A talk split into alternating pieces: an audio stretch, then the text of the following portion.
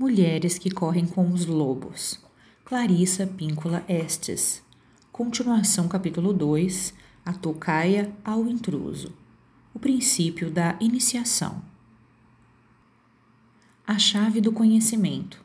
A importância de farejar. Ah, e essa chavinha minúscula? Ela é o acesso ao segredo que todas as mulheres sabem e ainda não sabem. A chave é tanto uma permissão quanto um apoio para que ela conheça os segredos mais profundos, mais obscuros da psique. Nesse caso, aquilo que degrada e destrói estupidamente o potencial de uma mulher.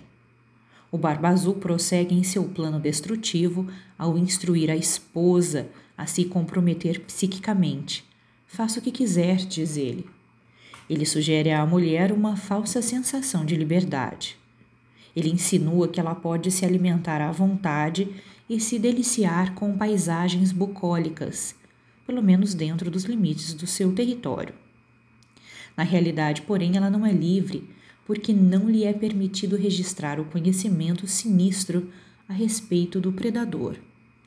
Muito embora, bem no fundo da psique, ela já compreenda bem a questão. A mulher ingênua concorda em permanecer na ignorância. Mulheres fáceis de serem logradas e aquelas com instintos fragilizados ainda se voltam, como as flores, para o lado em que o sol se apresenta. A mulher ingênua ou magoada pode então, com extrema facilidade, ser seduzida com promessas de conforto, diversão e haste, promessas de inúmeros prazeres, de uma ascensão social aos olhos da família, das colegas ou de maior segurança, amor eterno ou sexo ardente. O Barba Azul proíbe a jovem de usar a única chave que a traria de volta à consciência Proibir uma mulher de usar a chave que leva à consciência é o mesmo que lhe arrancar a mulher selvagem. Seu instinto natural de curiosidade e sua descoberta do que se esconde por baixo. Sem o conhecimento selvagem, a mulher está desprovida de proteção adequada. Se ela tentar obedecer à ordem do Barba Azul, no sentido de não usar a chave, estará escolhendo a morte para seu espírito ao optar por abrir a porta de acesso ao horripilante quarto secreto, ela escolhe a vida. No conto, as irmãs vêm fazer uma visita e sentem, como todo mundo, muita curiosidade. A esposa fala em tom alegre: Podemos fazer o que quisermos, com exceção de uma coisa. As irmãs resolvem fazer um jogo para descobrir em que porta a chavinha serve. Elas, mais uma vez, têm um impulso no sentido da consciência. Pensadores no campo da psicologia, como Freud e Bettelheim, interpretaram episódios semelhantes aos encontrados no conto do Barba Azul como uma punição psicológica pela curiosidade sexual das mulheres. Nota de rodapé número 4. Continuando o texto. Foi atribuída à curiosidade feminina uma conotação negativa, enquanto a masculina era a chamada de curiosidade investigativa. As mulheres eram abelhudas, enquanto os homens eram indagadores. Na realidade, a trivialização da curiosidade das mulheres, que faz com que elas se assemelhem mais a espiãs chatas e maçantes, representa uma negação do insight, da intuição e dos pressentimentos das mulheres. Ela nega todos os seus sentidos. Ela tenta atacar sua força fundamental. Portanto, considerando-se que as mulheres que ainda não abriram a porta proibida costumam ser as mesmas que vão direto para os braços do Barba Azul. Não foi por acaso que as irmãs mais velhas preservaram intacto o instinto selvagem da curiosidade. Essas são as mulheres sombras da psique individual feminina as contrações e fisgadas nas profundezas da mente de uma mulher que fazem com que ela se lembre que se restituem à atitude correta para com o que é importante. Encontrar a mínima porta é importante. Desobedecer às ordens do predador é importante. descobrir o que esse quarto abriga de especial é fundamental.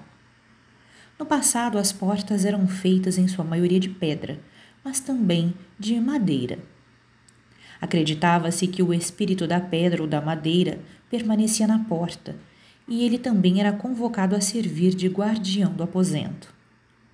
Nos primeiros tempos, havia mais portas nos túmulos do que nas casas, e a própria imagem da porta já indicava que alguma coisa de valor espiritual jazia ali dentro ou que ali dentro havia algo que devia ser mantido preso.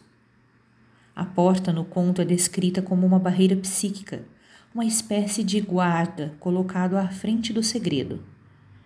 Esse guarda que reside na porta ou na madeira nos lembra novamente a reputação do predador como o mago, uma força psíquica que nos envolve e confunde como se por mágica impedindo que tomemos conhecimento do que já sabemos.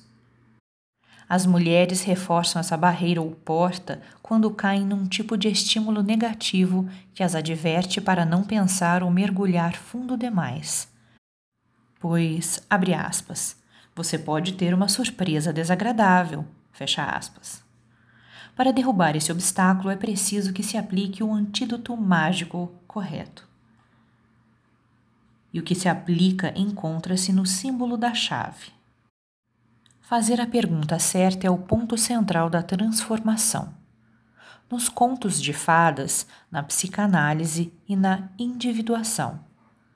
A pergunta correta provoca a germinação da consciência. A pergunta bem formulada sempre emana de uma curiosidade essencial a respeito do que está por trás. As perguntas são as chaves que fazem com que as portas secretas da psique se escancarem.